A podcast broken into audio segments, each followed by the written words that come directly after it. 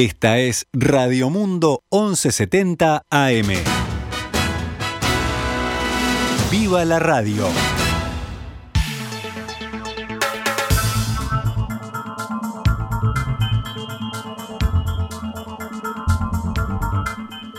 Doce horas 13 minutos, damos comienzo a una nueva edición de Noticias al Mediodía en el aire de Radio Mundo en este lunes 20 de septiembre del año 2021, cuando actualizamos la información para ustedes.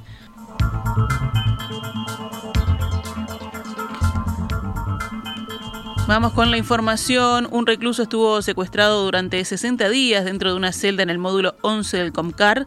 El Ministerio del Interior realizó una denuncia penal el jueves pasado y ordenó una investigación administrativa. El hombre se encontraba en grave estado de desnutrición y con signos de violencia física.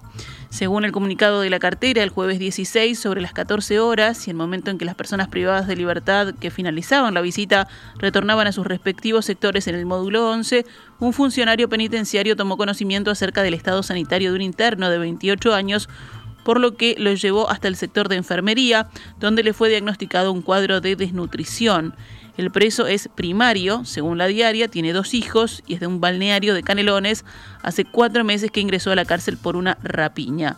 El comunicado del Ministerio del Interior expresa que de las primeras averiguaciones se pudo saber que esa persona habría sido extorsionada y maltratada por parte de uno o más compañeros de celda durante varios días. En el texto, el Ministerio admitió que la situación del recluso agredido se desconocía, a pesar de que semanalmente los policías recorren el módulo revisando el estado de las rejas. Se agregó que la cartera revisará los controles que se realizan entre las personas privadas de libertad con el objetivo de evitar que estas cosas vuelvan a suceder. Luego de constatar el caso, la policía realizó un relevamiento de todas las celdas y de las 750 personas que están en ese módulo, el módulo 11. Se pudo determinar que siete privados de libertad sufren un cuadro de bajo peso, en la mayoría de los casos asociado al consumo problemático de drogas, señaló la cartera. El comisionado parlamentario para las cárceles, Juan Miguel Petit, también realizó una denuncia penal por la presunción de múltiples delitos, violencia privada, violación y privación de libertad, y solicitó una reunión con el ministro del Interior, Luis Alberto Heber. Esta mañana, en diálogo con En Perspectiva, Petit dijo que con frecuencia ocurren hechos similares y espera que esto sirva como punto de inflexión para realizar cambios en el sistema. Además, explicó que la situación fue descubierta por uno de los compañeros y que la actuación por parte de la directiva fue muy rápida. El faginero, ranchero que repartía la comida pide a un funcionario que lo cambien, que lo cambie de celda, lo cambian de celda y en esa celda sus compañeros piden que lo vea médico. Cuando el funcionario llega al médico se da cuenta que está ante un hecho extraordinario, habla con el director, el director reacciona eh, rápidamente, eh, era un sector donde inclusive a veces salían, salían al patio, de nuevo, el nivel de actividad no es el deseable, de ninguna manera, también tiene que hacer reflexionar sobre eso, eh, pero igual había unas actividades allí. Este, y bueno, lo se detecta, el director reacciona rápidamente, ya el jueves de noche ordena que el viernes de mañana sean revisadas celda por celda para ver las situaciones de todos los internos, él lo llevan al médico ese jueves, el viernes de mañana eh, se, se sigue trabajando con él, nosotros fuimos el, el, viernes al mediodía, este, bueno, y, y ahí se lo, ya se decide su cambio de módulo. El comisionado parlamentario informó que luego de la revisión de todo el módulo se encontraron con siete reclusos con bajo peso y que se intentan establecer las causas. Petit aseguró que vio al hombre muy traumatizado y en un estado de salud delicado y que consideró necesario elevar el caso a la justicia, entendiendo que el hombre es víctima de un delito. En este caso me parecía importante transmitirle al fiscal que había habido lo que a prima facie parecían varios delitos. ¿no? De eso lo tendrá que investigar el fiscal. Yo no puedo decir qué delitos hubo, pero claramente hubo violencia privada, privación de libertad, lesiones, lesiones graves, probablemente amenazas, eh, probablemente extorsiones y probablemente algunas cosas más. Entonces, este, quería transmitir al fiscal que había una, una pluriconcurrencia delictiva, por un mm. lado, y por otro lado pedirle también que, que se nombrara un defensor de la víctima. cosas que hay que tener en cuenta. La persona está presa por haber cometido un delito, pero también es víctima de delitos y requiere asistencia, orientación y rehabilitación, porque aquí ha habido una grave omisión del Estado. Y bueno, hay que desplegar todos los instrumentos que deben continuar ahora mm. con un tratamiento, una rehabilitación y un seguimiento, porque esto no se arregla solamente con que mm. Coma, coma más ahora o que lo vea el médico. Esto, esto va a requerir el trauma que él tiene, el, el estrés postraumático, su dificultad para expresarse, eh, yo he dicho, eh, yo tuve la sensación de que estaba frente a un náufrago. El comisionado insistió en que estas situaciones ocurren porque muchas veces no hay personal suficiente para controlar la cantidad de reclusos que hay por módulo y que la sumatoria de estas situaciones hace que Uruguay sea señalado como un país donde no se cumple con las bases de los derechos humanos dentro del sistema carcelario. Es muy doloroso cuando uno ve a 25 países señalando a nuestra querida democracia uruguaya, poniéndola en el índice de países que incumplen con normas básicas de derechos humanos. Contra eso luchamos nosotros y también luchamos contra el delito, contra la violencia hacia las personas y para eso se requiere un sistema en el cual eh, no haya condiciones extremas de, supervivencia. No puede pasar, puede pasar en un naufragio, un terremoto, en un desastre, pero no puede pasar que en un que en, el hall del Estado, en, una, en una repartición del Estado, haya personas que desarrollan condiciones de vida y supervivencia en el cual peleen por un trabajo, por la comida, por, por el lugar donde están. Además, Petit expresó que Uruguay debería proponerse ser un pequeño país modelo en materia carcelaria. Esto debe ser un punto de ver que estamos que hay áreas, de nuevo, hay cosas que están, se están haciendo muy bien, hay novedades buenas como las hubo antes, las hay ahora, hay muchísima gente comprometida y trabajando, es muy importante que eso se valore y destaco la tarea allí de la dirección del CONCAR, pero sí, yo creo que estos casos muestran que tocamos el fondo del mar y tenemos que no taladrar el fondo del mar, hay que salir para arriba y eso requiere acuerdos eh, y los tres poderes del Estado tienen que jugar en eso, acuerdos que nos convoquen y que nos permitan como ocurrió hace, en otras décadas, en otros tiempos, que también en estos temas el Uruguay sea un pequeño país modelo. Consultado sobre la reunión que solicitó con el ministro del Interior, Luis Alberto Geber, Petit afirmó lo siguiente. Yo estoy iniciando una, una ronda, ya la hice por teléfono, con varios, con todos los actores, que es lo que yo puedo hacer, y creo que es lo que hay que hacer. No, no achacarnos, no negarnos a ver esta realidad, dialogar entre todos los actores, pensar mucho, buscar acuerdos. Yo creo que hay en la Comisión de Civil Carcelario puntos de acuerdo. Espero reunirme, como le decía, en las próximas horas con, con el ministro.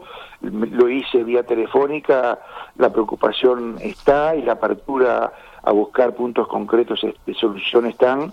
Eh, también he hablado con legisladores del gobierno y de la oposición en estas horas, con el propio fiscal eh, general, este, con una técnica también de la Fiscalía que está siguiendo el tema de, desde el punto de vista de la asistencia a la víctima, ni que hablar que con el área de salud que lo ha atendido. Y bueno, algunas ideas tengo que las voy a, las voy a llevar. Seguimos adelante con otras informaciones. El presidente Luis Lacalle Pou confrontó con sus pares de Cuba, Miguel Díaz Canel, y de Venezuela, Nicolás Maduro, el sábado pasado durante la sexta cumbre de la CELAC, la cumbre de la Comunidad de Estados Latinoamericanos y Caribeños, que tuvo lugar en la Ciudad de México. Durante su intervención, el mandatario uruguayo aclaró que participar en esa cumbre no significaba ser complaciente con países donde no hay una democracia plena. Con el respeto debido, cuando uno ve que en determinados países no hay una democracia plena, cuando no se respeta la separación de poderes, cuando desde el poder se usa el aparato represor para callar las protestas, cuando se encarcelan opositores, cuando no se respetan los derechos humanos, nosotros en esta voz tranquila pero firme debemos decir con preocupación que vemos gravemente lo que ocurre en Cuba, en Nicaragua, y en Venezuela. Minutos más tarde, al tomar la palabra, Díaz Canel sostuvo que las declaraciones de la calle Pou denotan su desconocimiento de la realidad cubana y lo acusó de imponer en Uruguay un paquetazo neoliberal. El coraje y la libertad del pueblo cubano se han demostrado durante seis décadas frente a la agresión y el bloqueo de Estados Unidos, obstáculo fundamental para avanzar más en nuestro desarrollo, lo cual el presidente de la calle no mencionó. Escuche usted a su pueblo que recogió más de 700 mil firmas contra la ley urgente que usted impuso y que cambió las condiciones para ajustar precios de combustible, desalojo, disminuir el, rojo de el, el rol de las empresas públicas, modificar el proceso penal. En realidad, un paquete o un paquetazo neoliberal. La calle Pou volvió a pedir la palabra y destacó que en Uruguay, por suerte, la oposición tiene resortes democráticos para realizar sus reclamos. Esta es la gran diferencia con el régimen cubano, agregó, y al finalizar citó un fragmento de la canción Patria y Vida, himno de las protestas del mes de julio en Cuba. Parece que el presidente de la calle tiene muy mal gusto musical. Esa canción es una mentira y una construcción entre algunos artistas en contra de la revolución cubana, respondió Díaz Canel. Por su parte, el mandatario paraguayo Mario Abdo Benítez advirtió que su gobierno no ha cambiado de postura respecto a Venezuela, con la que rompió relaciones tras reconocer a Juan Guaidó cuando éste se autoproclamó presidente en 2019. Luego de escuchar a Abdo Benítez, el presidente de Venezuela, Nicolás Maduro, invitó al mandatario paraguayo y a la calle Pou a discutir sobre la democracia en América Latina. Y Venezuela está lista para debatir de democracia, de libertades, de resistencia, de revolución y de lo que haya que debatir, de neoliberalismo. De cara a los pueblos, en transmisión en vivo y directo, en privado, como ustedes quieran, con respeto, con respeto, sin exclusiones. Desde el Frente Amplio se interpretó la intervención del sábado del presidente Luis Lacalle Pou como una mala señal de política exterior que desentona con la tradición del país. El diputado Daniel Cayani, de la Comisión de Asuntos Internacionales de la Cámara Baja, dijo hablando con la diaria que se trata de un nuevo exabrupto del presidente en una cumbre internacional que termina generando una confrontación innecesaria en un momento inoportuno. El legislador de izquierda advirtió que además las afirmaciones de la calle podrían generar una tirantez con el anfitrión, que es México, un país con el que Uruguay no tiene solo relaciones diplomáticas, sino también comerciales, y uno de los pocos países con los que tiene un tratado de libre comercio por fuera del bloque regional. En el oficialismo, por su parte, lo anunciado por el presidente recibió respaldo. El diputado colorado Ope Pasquet, delegado de la Comisión de Asuntos Internacionales de la Cámara Baja, dijo a la diaria que la calle Pou muy bien. Según Pasquet, el lenguaje y el tono utilizados por la calle Pou no fueron excesivos ni irrespetuosos, y tampoco se metió en cuestiones internas como sí lo hizo Díaz Canel cuando le contestó hablando de los temas de la LUC, dijo Pasquet. Por su parte, el senador de Cabildo Abierto, Raúl Lozano, coincidió en que está bien llamar las cosas por su nombre. Se manifestó comprensivo de que quizás los cubanos o los venezolanos prefieran eso para sus países y creo, dijo, que son libres de elegirlo, pero no se le puede llamar democracia. El legislador cabildante reconoció a sí mismo, hablando con el mismo medio, que hay otros países en los que también se violan los derechos humanos y que no fueron incluidos en las denuncias de la calle Pou. Vamos ahora con los datos de la emergencia sanitaria en nuestro país. La cantidad de personas que cursan COVID-19 en Uruguay siguió bajando este fin de semana, como ocurre desde hace siete días seguidos. Los casos activos son actualmente 1.593, de los cuales 11 están en CTI. Ninguna persona con coronavirus falleció ayer ni el viernes. El sábado murieron dos pacientes. El monitor oficial reportó anoche 84 contagios nuevos detectados en 5.503 análisis realizados. La tasa de positividad que está por debajo del 2% desde el martes pasado, ayer domingo fue del 1,53%. El índice de Harvard, que también ha descendido todos los días desde el martes último, se ubicó ayer en 4,12 casos nuevos diarios cada 100.000 habitantes en los últimos siete días. La mitad de los departamentos del país están en el nivel de riesgo más bajo, el verde, o sea, menos de 1, y la otra mitad en amarillo, entre 1 y 10. Si hablamos de vacunación, la vacuna contra COVID-19 con al menos una dosis ya la recibió el 76-77% de la población total del Uruguay, al menos dos dosis el 72% y dos dosis más 15 días el 71%. Vamos con otras noticias del panorama nacional. Comenzará a sesionar esta tarde la Comisión Investigadora de Diputados sobre las denuncias sobre compras y gastos en el Ministerio de Turismo, mientras su titular fue Germán Cardoso. El periodo a estudio abarca desde marzo de 2020 a julio de 2021. El mismo grupo parlamentario, a instancias de Cardoso, realizará una investigación paralela de los actos de la administración previa a la del actual diputado Colorado. Resta definir si el régimen de trabajo tendrá carácter público o no, ya que el herrerista Juan Martín Rodríguez se manifestó partidario de que fuera reservado.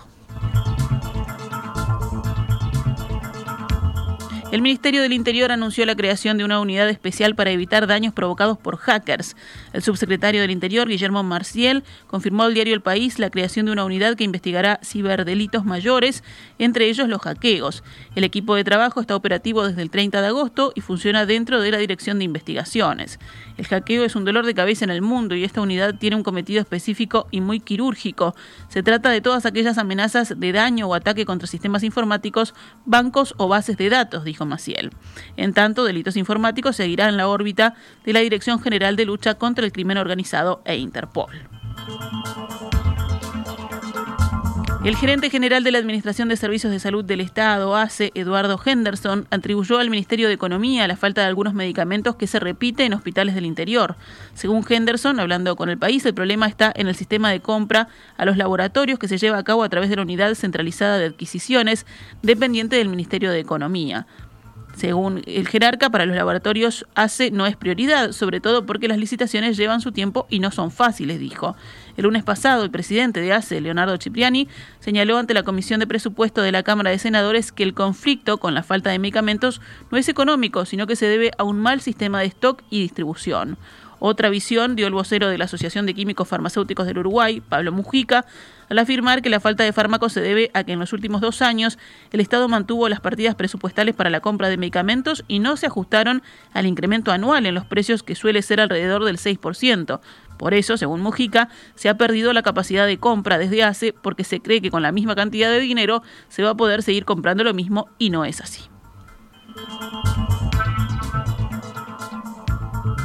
Cerramos el panorama nacional con otras noticias. La Asociación Laboral de Funcionarios de Acodique, ALFAS, sindicato de esa empresa, levantó la ocupación que llevaba adelante desde la madrugada de este lunes, luego de la intervención del Ministerio del Interior, según informó el país María Carmen Ferreira, abogada de la empresa.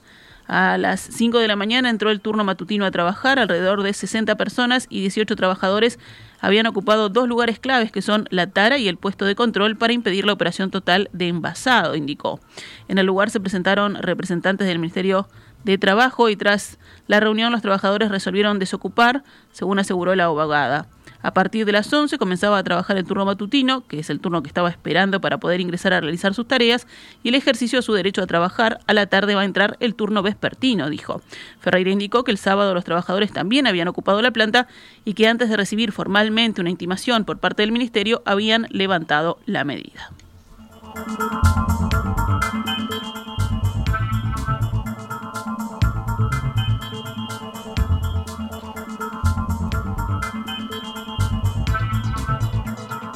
Actualizamos a cuánto cotiza el dólar a esta hora en pizarra del Banco República. 41 pesos con 70 para la compra y 43 con 90 para la venta.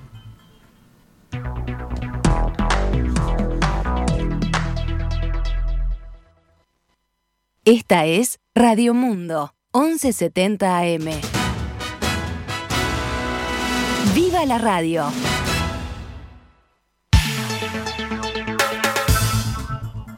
Continuamos en Noticias al Mediodía, pasamos ahora al panorama internacional. En Canadá abrieron los primeros centros de votación para las elecciones legislativas anticipadas, en las que se juega el cargo del primer ministro, Justin Trudeau, y que se vislumbran muy cerradas. Los primeros centros de votación abrieron en Terranova y Labrador, en la costa atlántica, a las 8 y 30 locales. Como Canadá abarca seis usos horarios, los últimos votantes en emitir su voto se encuentran en la provincia de Columbia Británica, en la costa del Pacífico, donde las urnas cerrarán a las 19 horas locales. Pero los canadienses podrían no conocer el nombre del ganador en lo inmediato porque el escrutinio se anuncia muy cerrado y en tanto muchos votantes prefirieron sufragar de manera anticipada o por correo. Como en 2019 este suspenso absolutamente total hace que los analistas digan que la mayoría parece muy complicada de alcanzar para cualquiera. Nos vamos a España, donde la lava del volcán Cumbre Vieja, que entró el domingo en erupción en la isla española de La Palma, continuaba esta mañana su lento descenso hacia la costa, destruyendo a su paso un centenar de viviendas y obligando a evacuar a miles de personas. La erupción, la primera que se registra en esta isla en 50 años, forzó a casi 5.000 vecinos a dejar sus casas desde que comenzó en la tarde del domingo. El gobierno regional de Canarias precisó, sin embargo, que no preveía por ahora nuevas salidas, ya que las coladas de lava se dirigen ahora hacia el mar, según indicó en Twitter. Pero los daños provocados por la erupción, que no ha dejado víctimas mortales por el momento, son visibles, con al menos 100 casas destruidas por completo. A, más de mil grados, estas columnas de lava avanzan a una velocidad media de 700 metros por hora, según el Instituto Volcanológico de Canarias. En Rusia, un estudiante mató al menos a seis personas en un tiroteo esta mañana en un campus universitario de Perm, al centro, en los Urales, antes de resultar herido y detenido, según informó el Comité de Investigación ruso. Un estudiante que se encontraba en uno de los edificios de la universidad ha abierto fuego contra la gente a su alrededor, según indicó en un comunicado este órgano encargado de las investigaciones del país. De acuerdo a un balance actualizado, seis personas murieron como consecuencia del tiroteo. Se indica en otro comunicado añadiendo que 28 personas necesitaron atención médica. El autor resultó herido durante su detención, dando, dado que oponía resistencia indicó el mismo comité que no dio informaciones de inmediato sobre el móvil del tirador. Según el Ministerio de Sanidad, 28 personas, como dijimos, resultaron heridas, 19 de ellas por disparos. Cerramos con el panorama deportivo. Liverpool quedó primero en el torneo clausura, cumplida ya casi toda la segunda fecha, mientras que Plaza Colonia sigue líder de la tabla anual. Los resultados de esta segunda fecha, Rentistas cayó ante Boston River 2 a 1. Peñarol y Fénix, los mezclé. Peñarol y Fénix empataron 0 a 0. Sudamérica venció a Villa Española 2 a 1. Cerrito y Cerro Largo empataron 1 a 1. Otro empate entre City Torque y Plaza Colonia lo hicieron 2 a 2. Nacional cayó ante Progreso 1 a 0 y Liverpool venció a River Plate 3 a 1. Deportivo Maldonado y Wanderers juegan hoy, lunes, el estadio burgueño desde la hora 15 y 30. En perspectiva, una invitación para observar el Uruguay y el mundo también en las redes sociales. Seguimos en Facebook, Instagram y Twitter.